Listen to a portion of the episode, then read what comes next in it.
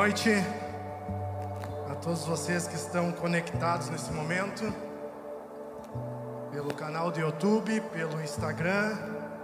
Quero aproveitar até esse momento aí, pedir para você pegar o link aí que você tem do, das nossas redes sociais e que você compartilhe aí com seus amigos nesse momento.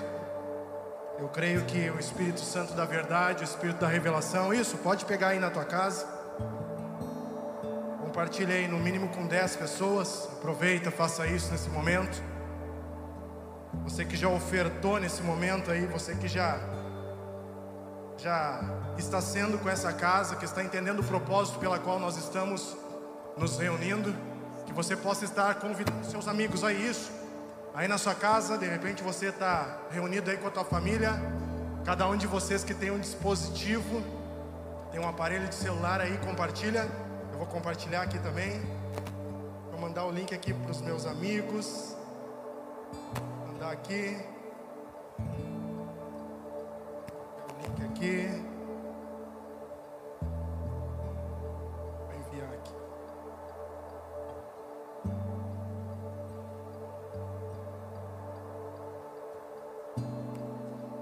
Enviei aqui.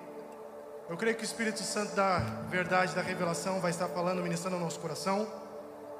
E meus irmãos, é, nós sabemos que muitos de vocês estão, vou usar essa expressão aqui, ansiosos, desejosos de estar aqui, estarem aqui no prédio, é, para que nós venhamos a estar nos reunindo, cultuando ao Senhor. Mas como falei ali, encaminhei um vídeo para alguns de vocês, nós optamos, resolvemos junto com alguns irmãos, é, e não fazermos o culto presencial, e sim fazermos o culto online pela questão de cuidado. Vocês todos saib, sabem que nós estamos aqui no nosso estado com a bandeira preta, então nós optamos por fazer o culto online. Estamos com saudade de todos vocês. Meu telefone não para, meu telefone não para, o pessoal me pedindo para se reunir, para fazer culto, mas é por um tempo, meus irmãos. É por um tempo e eu creio que tudo isso vai passar. Nós cremos que Deus não perdeu o controle de nada, nós cantamos isso por muito tempo aqui, antes de pandemia, e nós sabemos que o Senhor não perdeu o controle de nada, que Ele está no controle de toda e qualquer situação, porque Ele continua sendo Deus. Irmãos, nós pedimos aqui para você compartilhar, até quero compartilhar aqui com alguns de vocês, estava falando com o irmão Ivan, que está aqui nessa noite conosco, esposo da Dulce, que estava ministrando aqui. E, irmãos, nós temos o hábito de ajudar muitas pessoas aqui na nossa cidade. Nós sabemos que estamos passando por esse processo, por esse período difícil. Mas se você puder, se você puder continuar sendo com essa casa, porque nesse mês, infelizmente, nós não pudemos ajudar várias famílias que nós ajudávamos. Então, isso a gente fica um pouco inquieto, a gente fica triste, mas a gente continua crendo que se cada um de nós pudermos fazer um pouco, nós podemos somar com várias famílias. O que, que eu estou querendo te dizer? Irmãos, esse mês nós pagamos, nós ajudamos pessoas com alguns alimentos, nós ajudamos pessoas com medicamentos, nós ajudamos pessoas até mesmo com exame, nessa questão de, de, de Covid. Então, irmãos, aquilo que nós estamos fazendo é um trabalho que é um trabalho sério, né? Nós estamos fazendo tudo com prestação de contas. Então eu peço para vocês, irmãos. Eu sei que tem alguns irmãos que estão assustados porque estão achando que nós vamos ir embora. Nós recebemos convite para ir embora, mas Deus ainda não falou conosco para nós sairmos da, da cidade de Santa Maria. Então fique calmo, guarde teu coração. Não precisa me mandar mensagem relacionada a isso, porque nós ainda estamos em Santa Maria. Até Deus falar, nós estamos em Santa Maria. Então que você esteja, irmãos, continue contribuindo para que nós possamos ser com o órfão, com a viúva e com o necessitado, com todos aqueles que estão precisando. Nós não queremos construir aqui um império, mas nós queremos ser com as famílias, nós queremos contribuir com as famílias. É, sede fiel sobre o pouco e sobre o muito eu te colocarei. Aquele que não é fiel no pouco não é fiel no muito, não adianta, isso é fato. Eu desde o ano de 1998 eu tenho entendido isso, irmãos, e Deus tem honrado. É, o Ivan falou agora ali, ele disse, pastor, o senhor tem falado que Deus, tem, que Deus não tem deixado faltar nada. Verdadeiramente, meus irmãos, Deus não tem deixado faltar nada. Ao ponto que nós temos compartilhado com outras pessoas. Irmãos, falo para vocês, compartilhar e agradecer. Sabe o que, que é? É sinal de crescimento, é sinal de maturidade. Nesse momento que nós estamos vivendo de pandemia, é o melhor momento para nós compartilharmos e agradecermos. Isso é muito sério. É o melhor momento para nós estabelecermos a nossa fé em Jesus, para nós não estarmos com uma fé superficial. É, daí nós fizemos o que? Nós compartilhamos e agradecemos. Ah, mas tu não sabe o que, que eu estou passando, mas tu também não sabe o que, que eu estou passando. Ah, mas tu não sabe o que, que eu estou vivendo, tu também não sabe o que, que eu estou vivendo. Ah, mas é porque eu tenho a minha família, mas nós temos várias famílias que estão precisando. E de repente, será que você não está olhando somente para o teu umbigo relacionado a ser com o próximo? Irmãos, época de pandemia, vou ser sincero para vocês, é o melhor momento para nós ofertarmos é, na casa do Senhor. É o melhor momento para nós sermos com órfão, com a viúva e com necessitado. Agora é o tempo que nós estamos vivendo de pegar o quilo de sal e lá e compartilhar, de pegar o quilo de fubá e lá e compartilhar. Sério, irmãos? Porque tem pessoas que estão fazendo o contrário, elas estão estocando na sua casa com medo que falte. Essas pessoas, elas andam por aquilo que elas estão vendo, elas não estão andando por fé. Elas estão se guiando por vistas, não por fé. Elas estão estocando na sua casa de uma forma desesperada. Tem pessoas que estão estocando na sua casa até o papel higiênico. Cara, uma loucura, as pessoas estão enlouquecendo. Aí eu me pergunto às vezes, será que essas pessoas elas estão verdadeiramente em Jesus? Ou será que essas pessoas estão firmadas diante daquilo que elas estão enxergando diante dos olhos delas? Amém? Então que você possa compartilhar, que você possa agradecer, porque isso é um sinal de crescimento. E eu creio que nesse período, um período muito difícil, nós vamos todos crescer juntos em Cristo Jesus. Eu creio que após esse período, após esse momento, eu creio que nós que estamos em Cristo vamos sair muito mais fortalecidos. Eu creio em nome de Jesus. Amém? O cara fala amém aqui, né? Parece que está cheio o prédio. Tem um, dois, três, quatro, cinco aqui sentados, seis, sete, oito. Oito pessoas. Quero compartilhar algo com vocês aqui sobre a questão um dos maiores desafios que nós temos nos dias de hoje é... não é construir, não é construir algo, mas é ver tudo que, com o decorrer dos anos, foi construído por homens de Deus, falando aqui numa questão para pessoas que conhecem a Cristo, que tudo aquilo que foi construído por muitos homens no decorrer de algum tempo, está sendo desconstruído em poucos dias. Isso é um desafio. Eu falo para vocês. Tudo aquilo que foi construído no decorrer de uma caminhada. Esses dias eu estava pensando, o Evangelho, quando chegou na cidade de Santa Maria, anos atrás, homens vieram, começaram a estabelecer a palavra, começaram, não tinha rua asfaltada, não tinha rua calçada, os homens tinham dificuldade de se locomover, tudo isso que foi construído no decorrer de todos esses anos, o próprio homem tem tentado desconstruir em poucos dias. Mas por que que isso acontece? Irmãos, falando aqui biblicamente, falando, eu poderia abrir aqui, mas o tempo, o tempo não me permite hoje, não é esse, não quero focar nisso. A questão, se nós formos ver a arca, quando Noé construiu a arca, ah, estudiosos falam que ela levou aproximadamente 100 anos para ser construída.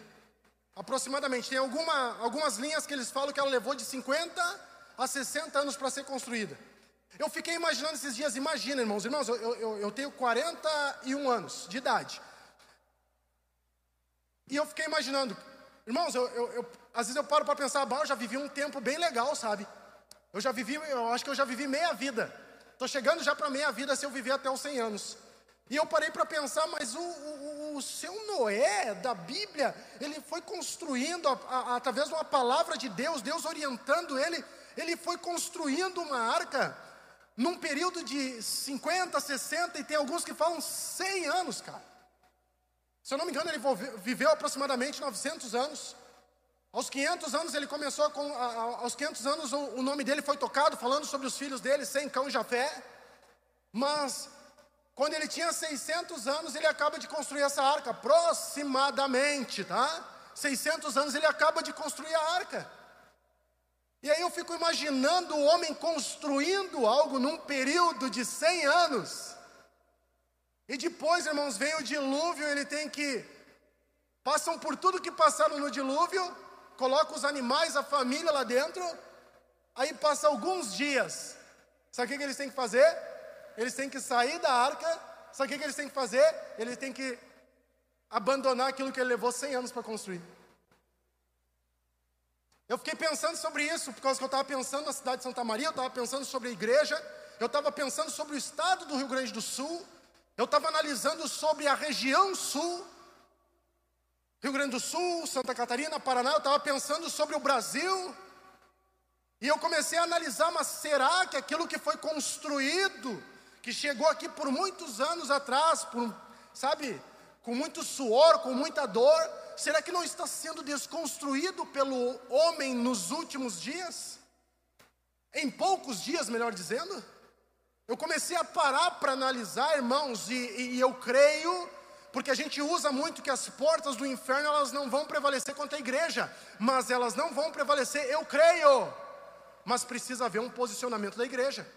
A igreja não pode deixar com que as coisas venham a serem destruídas em poucos dias. E quando eu falo sobre isso, eu estou falando sobre a questão de princípios e valores que para nós são essenciais. Princípios e valores que o próprio Jesus, irmãos, pode abrir a tua Bíblia aí, no livro de Mateus, capítulo de número 5. Vou tomar um que suco aqui.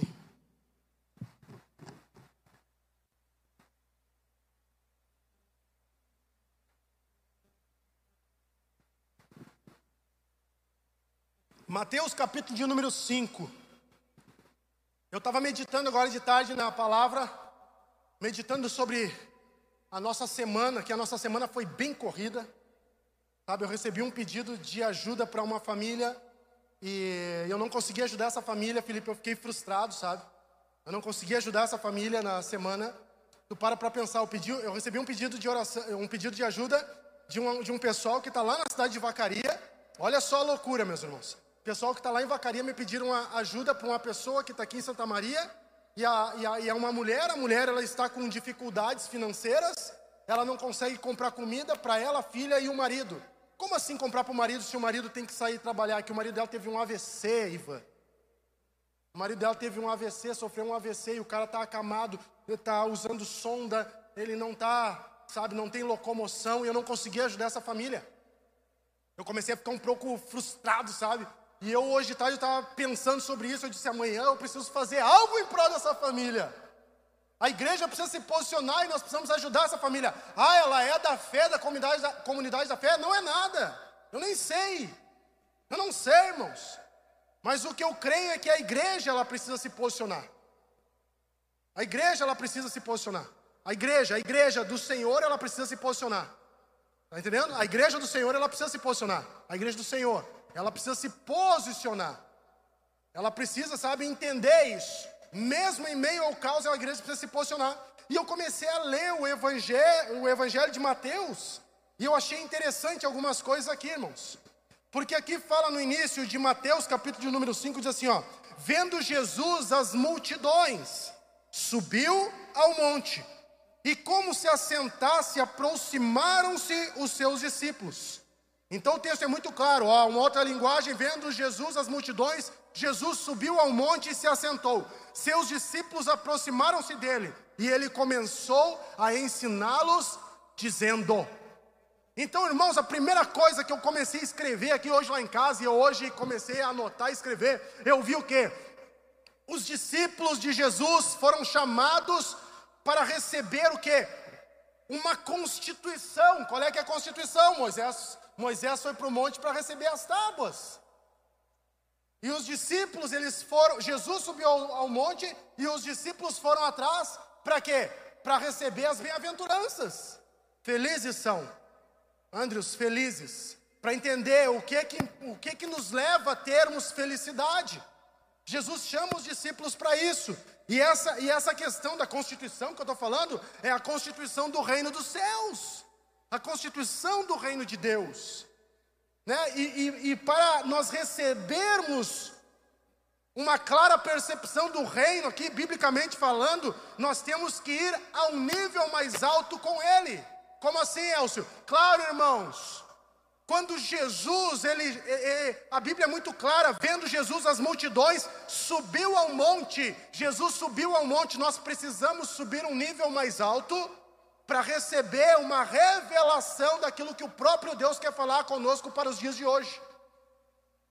Só que nós, se nós estivermos com o nosso coração conectado aqui nessa terra, nós não vamos receber revelação. E aí nós vamos ser um povo que vai andar desesperado, choroso, desequilibrado, frustrado e colocando a culpa uns nos outros. Nós não vamos estar no Senhor. Irmãos, eu falo muito sobre isso. Eu falo muito sobre isso. Ah, não, mas hoje eu estou passando por tal situação. Mano, tu tem que fazer algo e te preparar para que no futuro tu não venha passar algo pior. Precisa, nós precisamos entender isso. Mas como que eu vou começar a me movimentar? A partir do momento que eu entendo a palavra de Deus, vendo Jesus, as multidões. Quando Jesus vê a multidão, você consegue perceber que quando o rei assentou-se no monte, foram os discípulos que se aproximaram dele para ouvir e não a multidão. O texto é muito claro, eu posso pregar a noite inteira aqui sobre Mateus capítulo de número 5, versículo de número 1 que o que, que acontece? Vendo Jesus as multidões. Jesus estava olhando, ele se retira. Por que, que a multidão não seguiu ele? Eu comecei a analisar e pensar o porquê que a multidão não seguiu ele. Porque, irmãos, para você seguir Jesus, para você subir o nível, você vai ter que pagar um preço, não é preço de salvação. Porque para orar, jejuar, clamar ao Senhor não é fácil. O Nutella não faz isso. O Nutella vem no culto, senta, lustra banco, vai embora e quer o papazinho só na boca. Agora, aquele que é filho de Deus, genuíno e verdadeiro, irmãos, ele paga o preço. Qual é que é o preço que eu estou querendo dizer para vocês? Ele vai se deslocar, ele vai ter que subir um monte para buscar entender essa constituição, as bem-aventuranças do Senhor. Ah, irmãos, quando nós começarmos a entender isso, quando nós começarmos a entender isso, nós vamos sair da zona de conforto, porque eu falo para vocês, a questão da pandemia vai passar. A questão do Covid vai passar, irmãos. Já teve tanta coisa e nós já passamos, já superamos tanta coisa. Esses dias eu vi o pessoal falando sobre algumas pestilências que já, já teve em outros países. E aí eu pergunto: passou ou não passou? Passou. O diferencial é nós nos mantermos no Senhor. Porque, irmãos, nos dias de hoje tem muitas pessoas desequilibradas, tem muitas pessoas abandonando a sua casa, abandonando a fé, tem muitas pessoas abandonando o Senhor. Aí eu me pergunto, será que essas pessoas estavam verdadeiramente no Senhor? Olha, colocou até um clima, agora vai. E agora vou pregar mais de hora aqui. Então, irmãos, aqui o texto é muito claro. Só que a minha Bíblia diz assim: ó, que bem-aventurados os pobres de espírito, pois deles é o reino dos céus. Ah! Olha só, bem-aventurados pobres de espírito, quem vive o reino de Deus tem a mesma concepção de Paulo, aprende a viver tendo tudo ou tendo nada, aprende a viver na abundância e na escassez. Quem entende o reino de Deus, quem, quem começa a desfrutar, entende que é pobre de espírito, entende que a dependência é totalmente de Deus. Porque às vezes a gente pensa, ah, o pobre de espírito, aquele que chega na igreja, que não tem um carro, que não tem uma casa, que não tem um sapato para colocar. Não, a gente confunde muitas vezes as coisas. Pobre de espírito não significa isso. Eu conheço pessoas que elas são pobres, pobres, mas elas são mais orgulhosas do que os ricos. Eu conheço pessoas que são ricas e são mais humildes do que os pobres. Eu conheço o rico que é soberbo. E eu conheço pessoas que são pobres e são humildes de espírito. Eu já passei por situações, meus irmãos, que eu fui ser com pessoas aqui na cidade e as pessoas fizeram assim para mim: não, não, não, não, eu não preciso. Mas eu enxergando que as crianças estavam comendo somente o fubá com sal.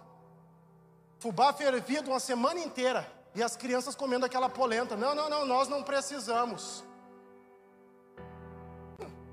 Nós não precisamos, irmãos, não tem nada a ver uma coisa com a outra. Olha só, ser pobre de espírito não é apenas ser humilde, mas esvaziar-se no espírito, no profundo do nosso ser. Não nos apegando às velhas coisas da antiga dispensação. É mais profundo. Temos que sair, só, nós só vamos discernir isso a partir do momento que nós não andarmos no meio da multidão, nos tornarmos discípulos de Jesus, vendo Jesus subir ao monte e nós nos dispor, eu vou junto com o Mestre. Ah, eu não vou abandonar ele por nada. Agora a multidão, irmãos, agora a multidão está desesperada. Eu falei, eu falei para o nosso pessoal, eu disse, ó, o pessoal do financeiro, eu disse, nós vamos ver quem é e quem não é agora. Nós vamos ver quem são e quem não são. A igreja não vai parar. Eu falei para o Ivan ali, eu disse, cara, nós estamos, olha, nós de, dependendo, nós vamos ter que entregar o prédio, irmãos, nós vamos ter que entregar. Olha aqui, presta atenção, nós vamos ter que entregar isso aqui. Está entendendo? Nós vamos ter que entregar isso aqui. Eu tenho amigos meus que estão entregando os prédios, os homens estão chorando. Aí eu ligo, eles me ligam e eu pergunto, cara, me diz uma coisa, mas as pessoas pararam de receber? Aí eles me falam assim, ó, não, tem uns que continuam recebendo, mas eles estão retendo. Aí eu fiz essa frase aqui, ó, compartilhar e agradecer são sinais de crescimento. O homem que compartilha e agradece ao Senhor, o Deus o Todo-Poderoso, ele está demonstrando um sinal de crescimento é muito mais profundo do que nós guardarmos para nós e não pensarmos no próximo. Mas eu falo para vocês, meus irmãos, nós até podemos entregar isso aqui, irmãos, mas a obra de Deus, ela não vai parar. Essa questão pode vir até uma perseguiçãozinha agora, nesses tempos, por causa de pandemia, mas a obra de Deus, ela não vai parar. Esses dias eu estava falando, não me lembro, acho que foi com a Manuela ou com a Gabriela, eu falei: se eu for preso, não se preocupe, porque eu vou estar num bom lugar, porque o meu coração vai estar em paz, porque eu vou continuar pregando a palavra de Deus. Eu não vou negociar, irmãos. Mas aonde está o povo de Deus, o povo que quer estabelecer o reino de Deus? Nós precisamos abrir mão das coisas velhas, das coisas antigas, da velha dispensação. E precisamos nos descarregar, irmãos, para quê? Para receber o novo de Deus. As coisas do reino de Deus, as coisas do reino dos céus. Reino de Deus, né? O judeu ele não falava reino de Deus, por isso que Mateus falava reino dos céus. Porque para eles falar o nome de Deus era uma ofensa. Hoje nós temos a liberdade de falar até sobre o reino de Deus. Mas às vezes nós falamos sobre o reino de Deus, mas não queremos viver o reino de Deus, irmãos. Por isso que eu estou falando para cada um de vocês, é mais profundo do que nós imaginamos. É muito mais profundo, é além de uma religiosidade, irmãos é além de um, sabe? É além disso aqui, irmãos. Irmãos, eu estou orando a Deus, sabe para quê? Para Deus mandar pessoas, nem que seja de outros lugares, para dizer assim: ó, não se preocupe com o prédio de vocês. O prédio de vocês eu vou assumir por um ano. Eu estou orando para Deus levantar pessoas assim, irmãos. Eu estou orando para Deus dar recurso para as pessoas, para as pessoas dizer assim, ó, cara, não te preocupa com isso, tu não te preocupa com comida para as pessoas, que vou, nós vamos continuar ajudando as pessoas. Eu estou orando por isso, irmãos. Só que eu me frustro porque eu vejo às vezes que quanto mais Deus dá, Deus dá, quanto mais Deus dá a condição, mais as pessoas estão retendo para elas. Nós não estávamos com uma crise agora aqui do governo. Aí o governo veio e pagou tudo, cara. Tudo. Aí um cara me liga lá de Canoas e fala assim: ó, pai, eu estou aqui com o pessoal que está recebendo agora, mas o pessoal não é comigo. Eu disse: quanto tempo esses caras estão contigo? Mais de 10 anos. Eu disse: cara, esses caras só não entenderam, sabe o quê? O reino de Deus, faça uma coisa, leva eles a subir um monte para eles terem uma revelação de quem é Deus verdadeiramente. Para ter o cuidado que Jesus veio a voltar e eles não venham nem. Falei para eles, corre um risco muito sério desses caras nem poder subir para reinar com o Senhor. Fala baixinho. Sabe por quê? Porque os caras estão apegados nas coisas materiais. Eu coloquei meu carro para vender agora e, e eu disse, um irmão falou para mim assim: ó, pastor, o senhor já vendeu um carro agora esses dias pra, e ajudou pessoas. Vai vender o carro de novo? Vou vender de novo. Ele disse, pastor, mas só tem um problema. De repente o senhor vai vender o carro e vai comprar tudo de comida de novo. Eu disse, cara, vou vender o carro, vou comprar de comida. Cara, o problema não é meu, o problema é do papai. O papai nunca deixou faltar nada para nós. Vamos comprar comida para essas pessoas que estão precisando. Arroz e feijão e massa, isso não pode faltar. É isso que tem que queimar dentro de nós, irmãos. É isso, meus irmãos, que tem que queimar no coração de vocês que estão aí dentro de casa. Isso que tem que queimar, cara. O cara está sentado numa boa poltrona, num bom sofá, provavelmente com ventilador, um ar-condicionado ligado. Mas nem para compartilhar o link do nosso culto do dia de hoje, os caras não são capazes de fazer. Ah, eu não vou fazer isso, nada, eu não vou fazer, bah, eu não vou me, sabe, ficar mandando esse link aqui, nada, eu vou sentar aqui, eu vou escutar. Cara, tá pensando em ti. Tu viu como a gente pensa somente em nós? Nós temos que pensar no próximo, meus irmãos. Aqui eu estou falando sobre o reino de Deus, as bem-aventuranças. Bem-aventurados que choram, pois serão consolados. Se formos olharmos a situação atual, irmãos, do mundo, ela se torna, ela está se tornando caótica em relação ao que? Em relação à economia, em relação à saúde. Aí eu começo a ler na Bíblia, eu começo a entender que Satanás, o pecado, as trevas, o mundanismo predominam entre a vida das pessoas. E eu vou falar uma coisa para vocês aqui, não se escandalize, você que está aqui sentado, você que está em casa, mas eu vou falar, eu, eu disse aqui, ó, Satanás, o pecado, as trevas, o mundanismo tem predominado entre a vida das pessoas. E eu vou falar aqui, ó, eu vou falar, não é sobre a vida de pessoas que estão lá fora, às vezes é sobre a vida de pessoas que estão dentro dos prédios. Infelizmente é isso, porque o que, é que, que a Bíblia diz? Conhecereis a verdade, a verdade vos libertará. Eu creio, irmãos. Eu conheci a verdade, eu tenho sido liberto diariamente. Olha a heresia, eu tenho sido liberto diariamente. Porque a gente quer que as pessoas sejam libertas lá fora, e quem precisa ser liberto verdadeiramente somos nós. Conhecereis a verdade para que a gente tem que conhecer a verdade. Só que tem um problema sério, gravíssimo, sabe? tem um problema crônico. Está aqui, ó. Ó, conhece a verdade, a verdade vai te libertar. Às vezes não é liberto porque não conhece a verdade, não quer nem parar para ler um pouquinho. Ah, mas eu não tenho o hábito de ler. As pessoas falam para mim, ah, eu leio cinco minutos e durmo. Para a faculdade ela lê três horas, quatro horas. E ainda depois vai fazer trabalho. É espiritual, está precisando fazer, sabe o quê? Subir o um monte com Jesus. Se tornar discípulo de Jesus deixar a multidão e subir um monte com Jesus, cara. Olha só, Satanás, o pecado, as trevas, o mundanismo predominam, irmãos. Eles estão, sabe, nós precisamos abrir os nossos olhos. As pessoas querem lutar na força do seu braço, não vai resolver. A glória de Deus tem sido, irmãos, biblicamente, Romanos 1, a glória de Deus ela tem sido insultada. Sério? A glória de Deus ela tem sido insultada. Cristo, ei, olha aqui, Cristo, tu que está em casa, a glória de Deus ela tem sido insultada, Cristo tem sido rejeitado e o Espírito Santo, infelizmente, tem sido impedido de trabalhar, Felipe. Tu já percebeu quando tu está ministrando o teu louvorzinho, violãozinho, bonitinho? Levante as suas mãos. As pessoas nem isso se permitem mais, porque elas não querem mais se render a Jesus. Uma palavra de esperança nessa noite.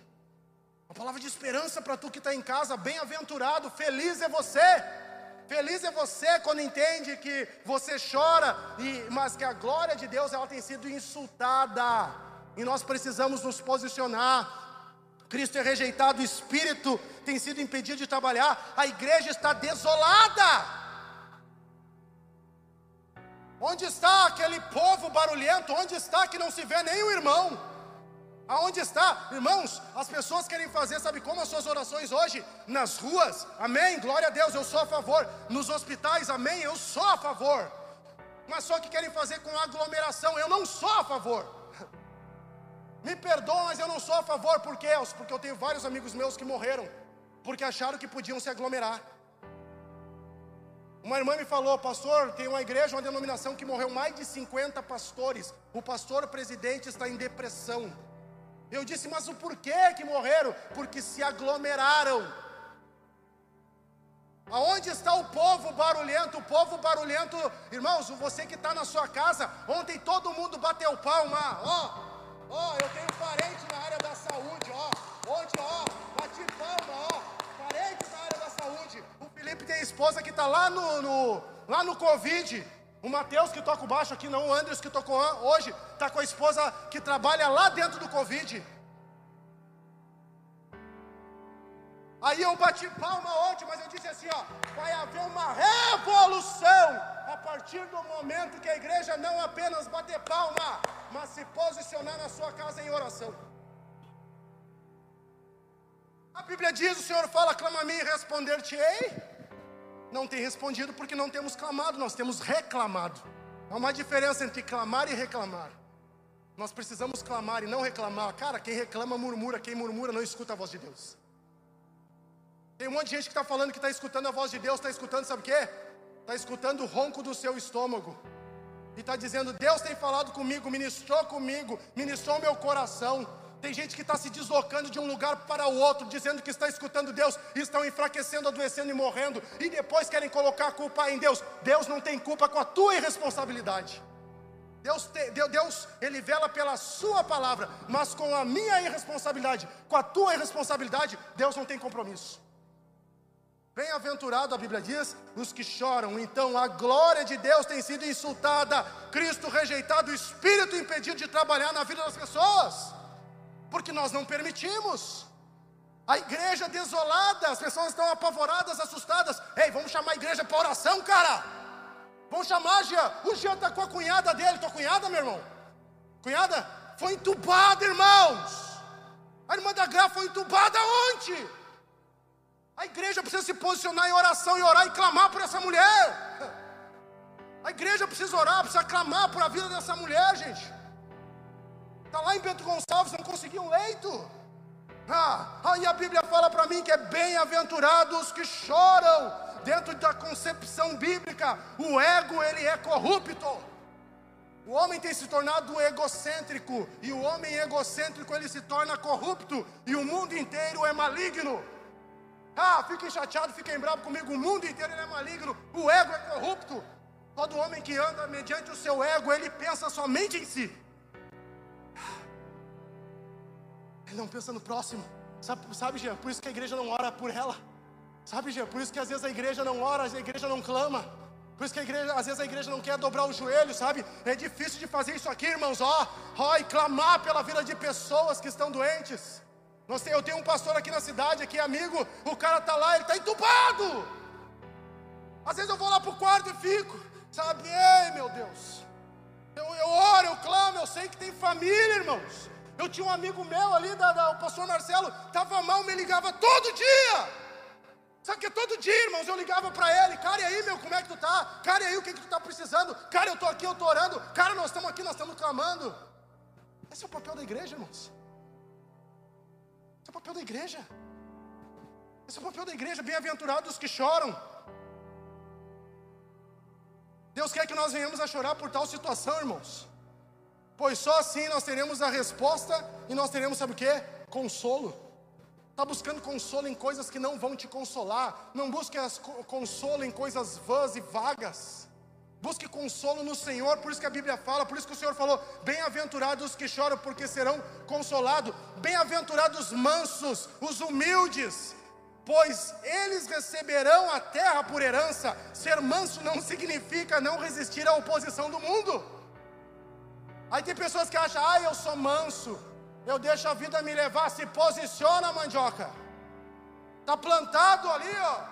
Vou deixar me levar, teus filhos estão morrendo, tua mulher está sofrendo, a casa está caindo e tu está ali, ah, eu vou, cara, ei! Se posiciona, o que, que quer que eu faça, Elcio? Primeira coisa, vai orar, rasga o teu coração diante de Deus, rasga o teu coração, porque Ele é o paracleto, Ele é o ajudador, somente Ele pode te ajudar nesse momento. A igreja foi preparada, olha aqui, ó, a ágape, vira essa câmera para cá. Tu que é da ágape aí, ó, tu foi preparado nos últimos sete anos com palavra para que tu não venha desesperar agora nesse momento. Tu sabe que eu estou te falando porque a palavra que foi liberada era para que você não viesse a depender de uma mão na tua cabeça, das marcas dos cinco dedos na tua cabeça. Mas o que, que aconteceu? Nos últimos sete anos foi ministrado sobre o teu coração, sobre o teu espírito, que você viesse a depender do Senhor. Porque hoje nós estamos vivendo a realidade que eu preguei há sete anos atrás. Queria chegar um tempo que nós não poderíamos orar pelas pessoas. E o que queria acontecer? Tem pessoas que estão tirando a sua vida, estão tirando a sua vida, porque não tem pessoas para colocar a mão sobre a cabeça delas. Farisaísmo, religiosidade, Eu nem sei o que, que eu posso chamar isso. Nós, nós temos que ir para cima. Nós não podemos esmurecer. Nós temos que ter convicção. Bem-aventurado, bem-aventurado, se formos mansos e estivermos dispostos a sofrer a oposição do mundo nesta era, herdare, herdaremos a terra na era vindoura. Por isso que o texto diz: Bem-aventurados os mansos, os humildes, pois eles receberão a terra por herança.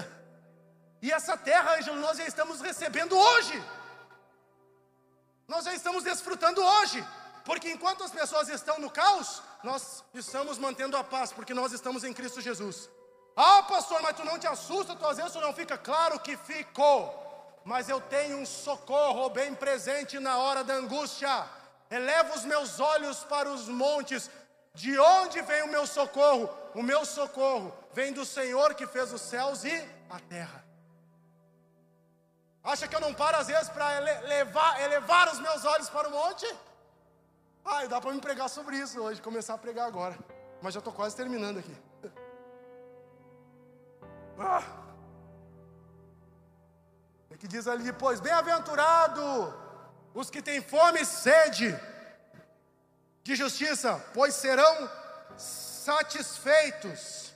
Irmãos, a palavra justiça aqui no seu original, aqui ela denota ser correto em sua conduta. Dá uma olhada aí para quem está na tua casa, aí do teu lado aí.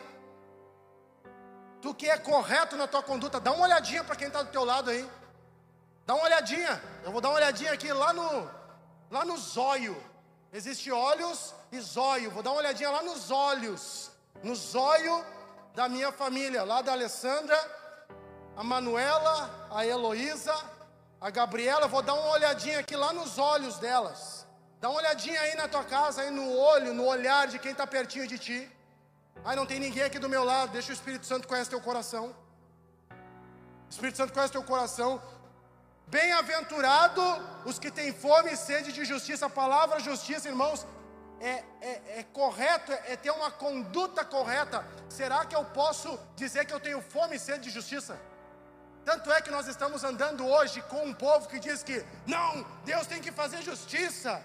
Eu tenho fome e sede de justiça, mas a, a, a, a, conduta é podre. A conduta é caótica, Felipe. A conduta é constrangedora. A conduta é vergonhosa. Vocês estão me entendendo? Tem coisas que eu não faço por causa da minha conduta, não é mediante igreja, não é mediante igreja. É mediante a minha família, é mediante a minha esposa, é mediante as minhas filhas.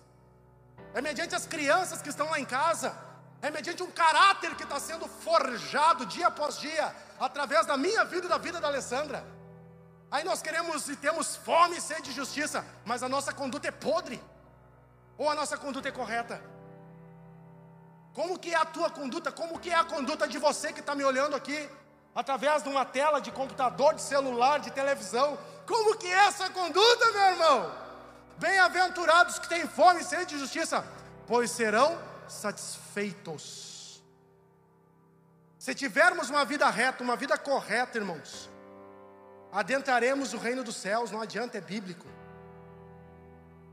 Tomara que o Espírito Santo dê uma chacoalhada aí dentro hoje e tu comece a se movimentar para ter uma vida reta, justa, correta diante do Senhor. Bem-aventurado! Eita! Os misericordiosos.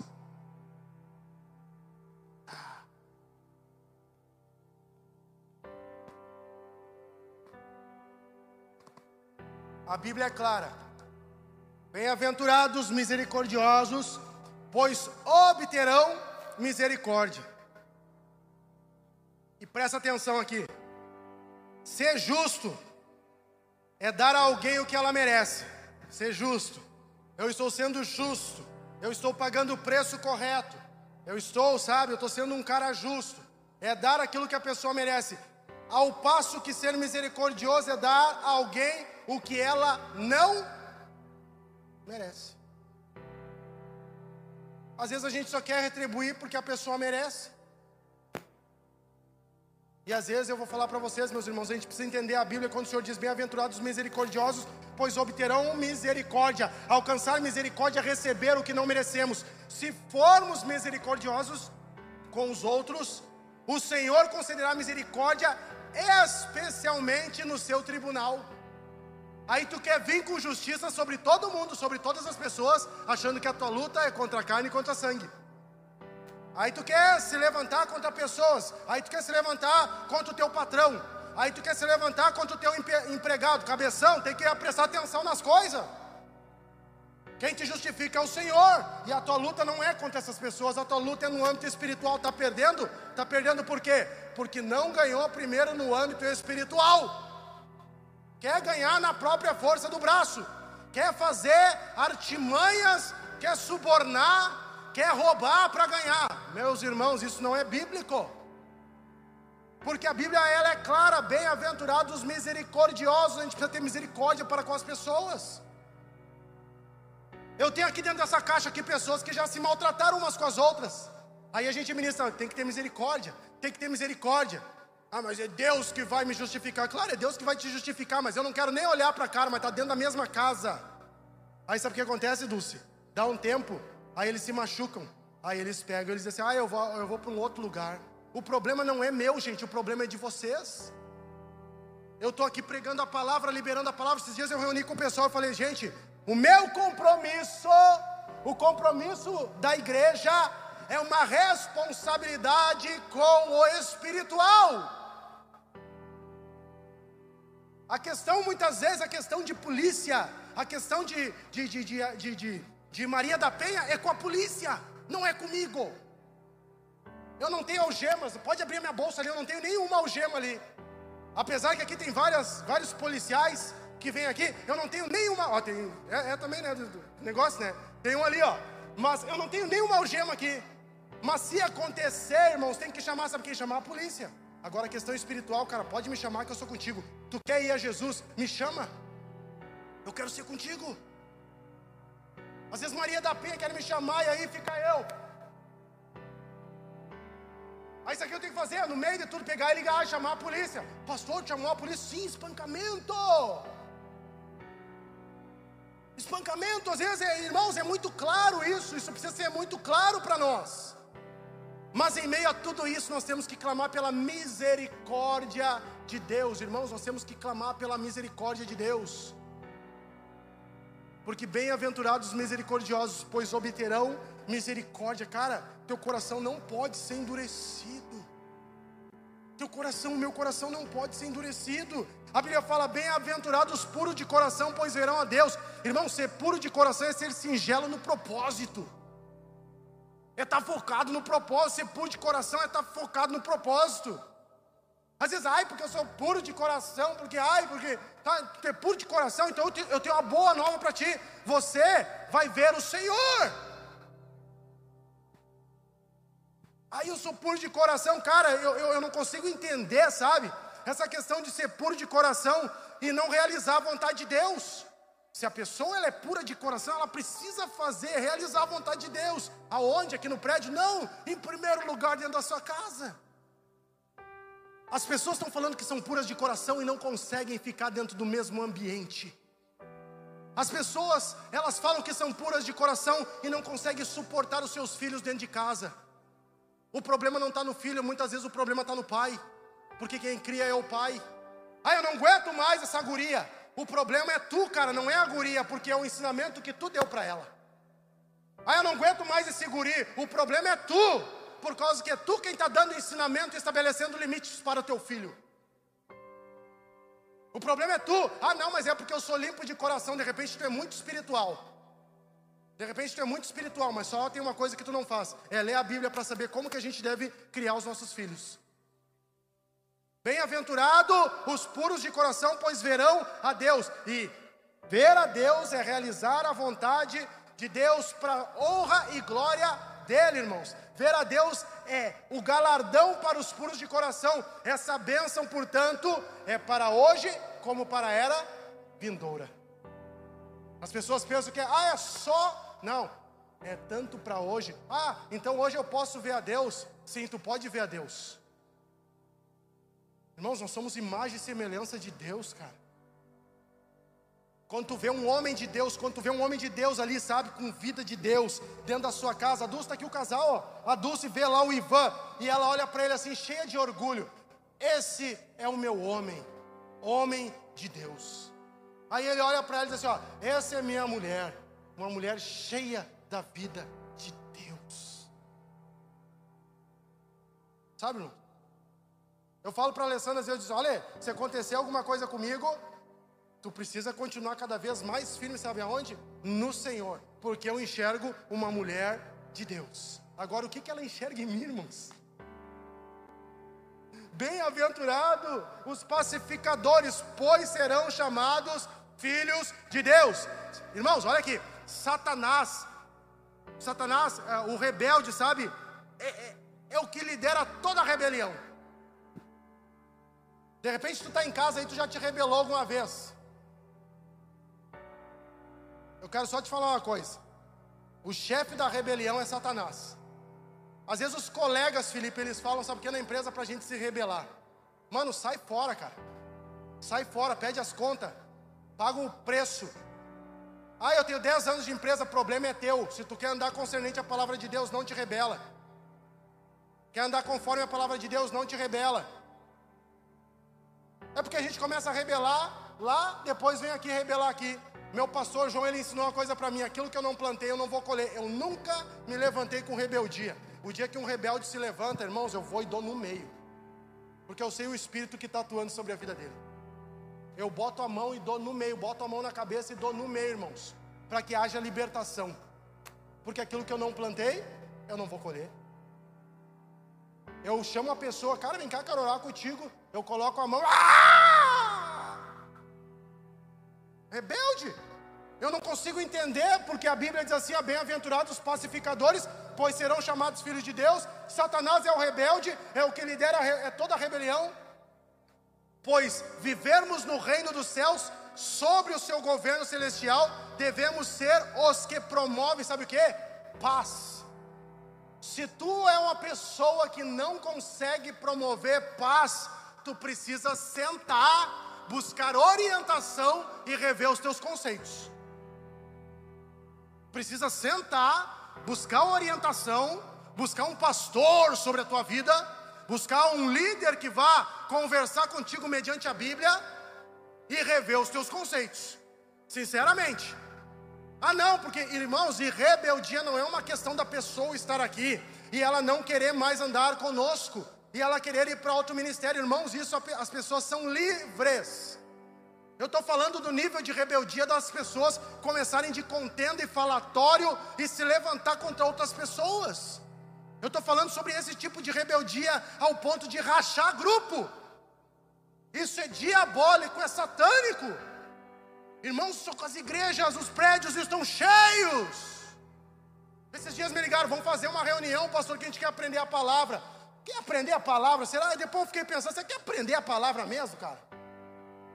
Por causa que assim, quer aprender a palavra quer sentar, comer, tomar chimarrão, comer pipoca e falar da vida dos outros? Você quer aprender a palavra mesmo, cara? Será que querem aprender a palavra mesmo? Porque quando já chega, irmãos, na minha casa não entra. Ó, pega a rema. Pega a rema, Andros. Pega aí, ó, Davi. Na minha casa não entra. O fofoqueiro não entra. Na tua também não? É isso aí, nego velho. Firma a pata. Firma a pata. Se tu é machão, se tu é aquele que tá, tu tá segurando um baixo do Mateus ali, aquele baixo ali, ó, pesado. Tu tá ali segurando firme, segura a onda agora. Não deixa entrar. Na minha casa não entra, Dulce.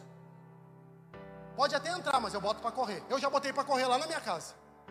Já botei, Ângelo, tá rindo? Já botei. Subiu. No passado eu fui Nutella.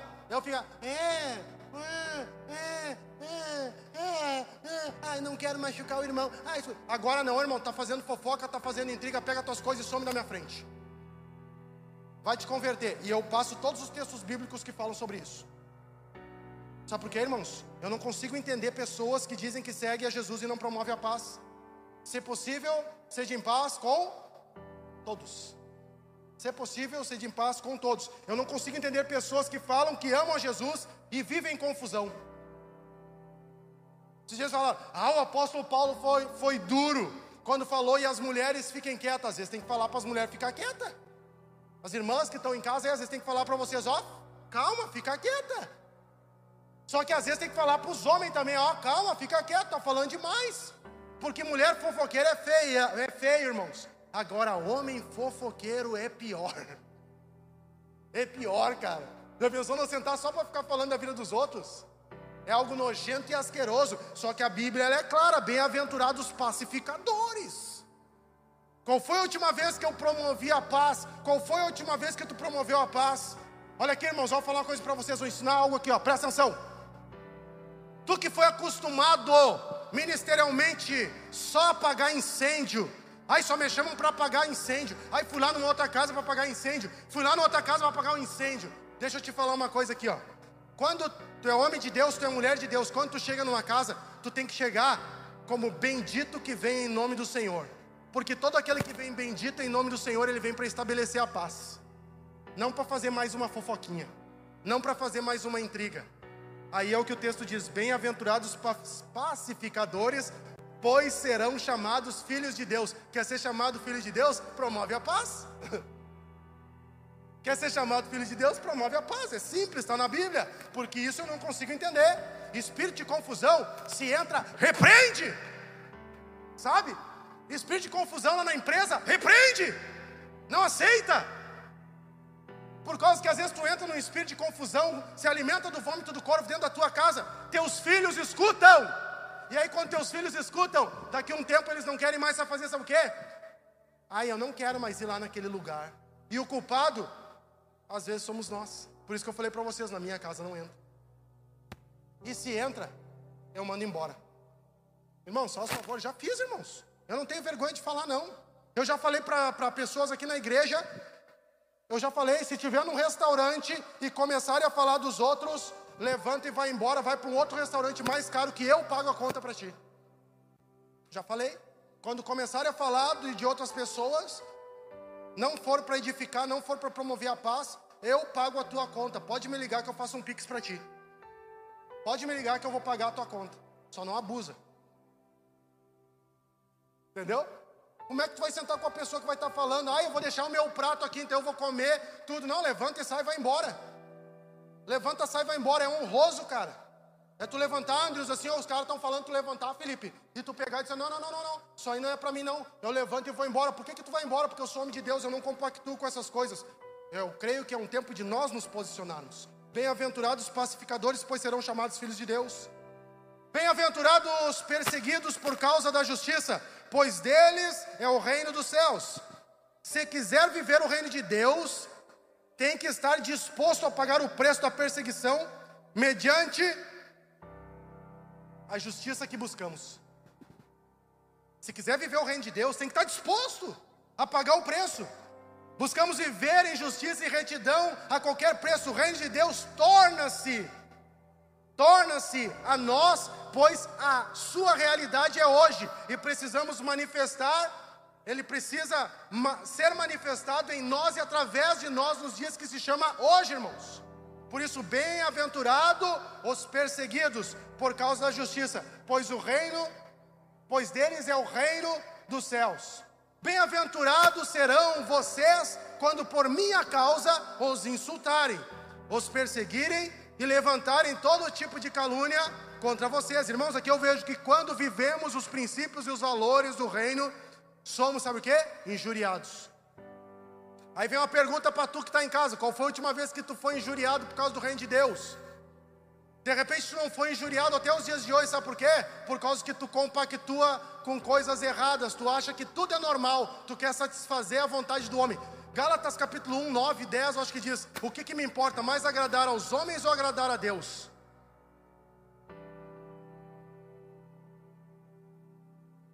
Quem agrada os homens se torna servo de homens. Quem agrada a Deus filho de Deus. Há uma diferença entre ser servo e ser filho. O que, que me importa agradar mais aos homens ou agradar a Deus? Olha só, irmãos.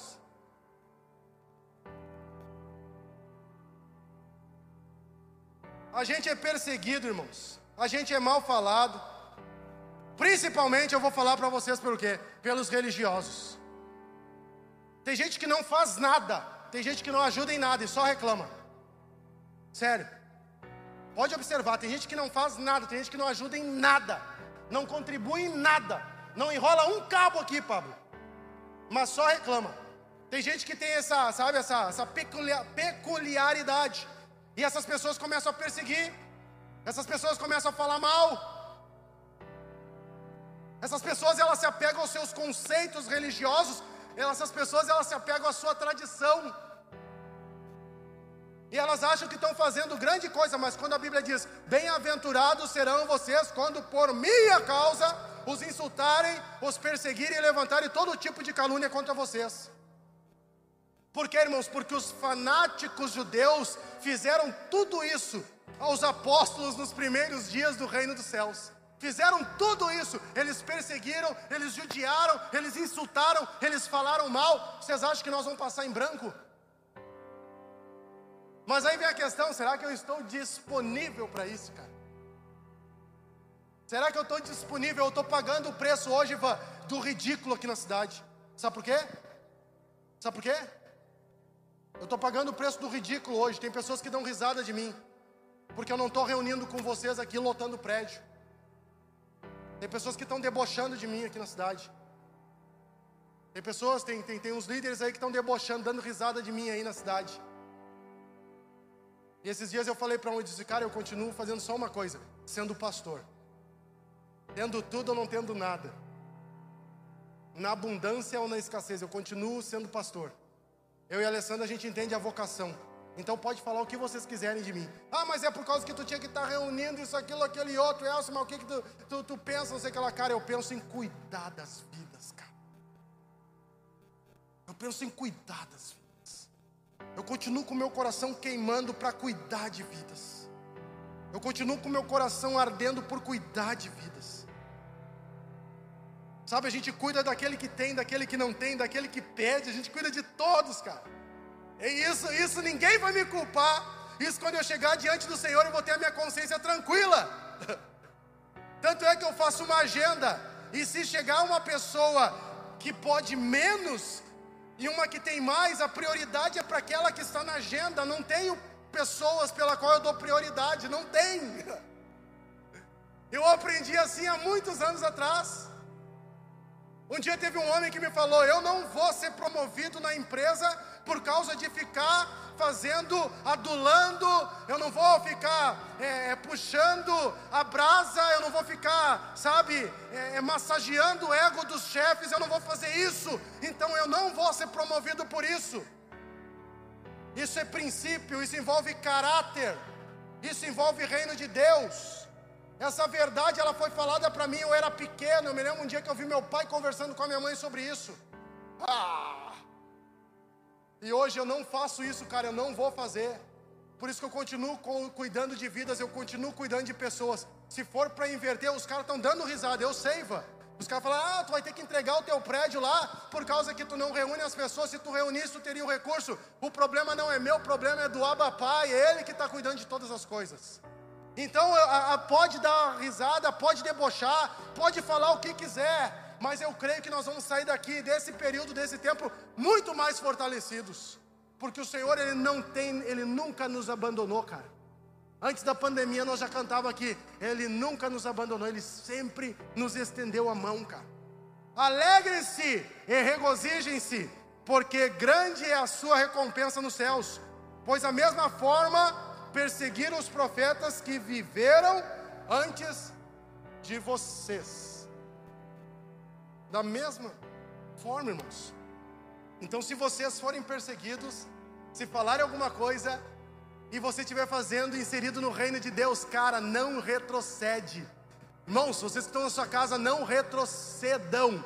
Eu creio, eu creio em algo que esse galardão é grande nos céus, é um galardão celestial que nós vamos receber diante do Senhor. Às vezes nós estamos esperando receber algo aqui na terra. Eu tenho falado para o pessoal que está aqui, eu não tenho nada para oferecer para eles, cara, eu não tenho. Por enquanto eu não tenho. Se eu tivesse, eu repartia agora o que eu tenho aqui com eles. Eu não tenho. Mas o que esses caras vão receber, esses caras que vêm para cá, vocês aí, galera, eu estou falando aqui, ó, o que vocês vão receber diante do Senhor, cara, é muito, é muito além do que vocês estão imaginando. É muito além, irmãos, mas é, é, é o coração no reino de Deus, é o coração voltado para a palavra de Deus. Irmãos, nós não podemos negociar a palavra de Deus, nós não podemos ficar negociando com as coisas de Deus. Nós não podemos achar que nós estamos em um grande negócio. Isso não é um negócio, isso tem um rei, e esse rei, ele vai pedir conta de cada coisa. Então, assim, ó, não pare, não breque. De repente, aí na sua casa, você pode liberar a palavra sobre a vida de pessoas. De repente, aí na sua casa, através do seu telefone, através de uma ligação, irmãos, através de uma chamada de vídeo, você pode orar pela vida de pessoas. Jesus, Jesus, muito claramente, ele sobe ao monte, ele sobe ao monte e ele não fica, ele não fica chamando, porque o discípulo ele sobe, o discípulo ele se desloca, o discípulo ele paga o preço, o discípulo ele tem disposição. Eu fico imaginando biblicamente que muitos dos discípulos estavam até mesmo cansados. Eu já subi nesse lugar aí, não é uma coisa fácil. Eu já fui lá no monte, não é uma coisa fácil. Eu fico imaginando que eles estavam até mesmo cansados. E de repente você está cansado. Você, ah, mas eu estou cansado, eu estou, sabe, cara, mas se tu está cansado, que o Senhor venha, como fala lá em Isaías, o Senhor venha renovar as suas forças, que você possa subir com asas, com asas de águia corre não se cansa, caminha não se fatiga. Sabe que você possa ter força, cara, que Deus venha restaurar tuas forças para que você venha sair do nível de multidão e venha andar no nível de discípulo do Senhor. Buscando a revelação dele, buscando a palavra dele. Sabe o que que é? Eu estou orando para você ler a Bíblia. Sabe, você abrir a sua Bíblia aí na sua casa. Você abrir a Bíblia aí e a palavra de Deus ela saltar os teus olhos tu pegar um bloco de nota e começar a anotar, porque o Senhor começa a revelar a sua palavra a você. Você não ficar só pegado com as suas coisas e preocupado apenas com essa terra, mas ficar com os teus olhos em Jesus. Por que está falando isso, Elcio? Porque a tua família precisa de ti. Os teus amigos, eles precisam de ti. Os teus amigos, eles precisam de ti.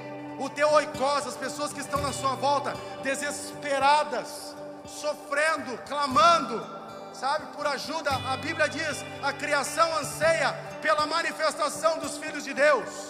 Se você é filho de Deus, é tempo de você se manifestar e deixar com que a glória de Deus venha fluir em você e através de você. Que o Espírito da verdade, o Espírito da revelação, esteja ministrando, falando com cada um de vocês.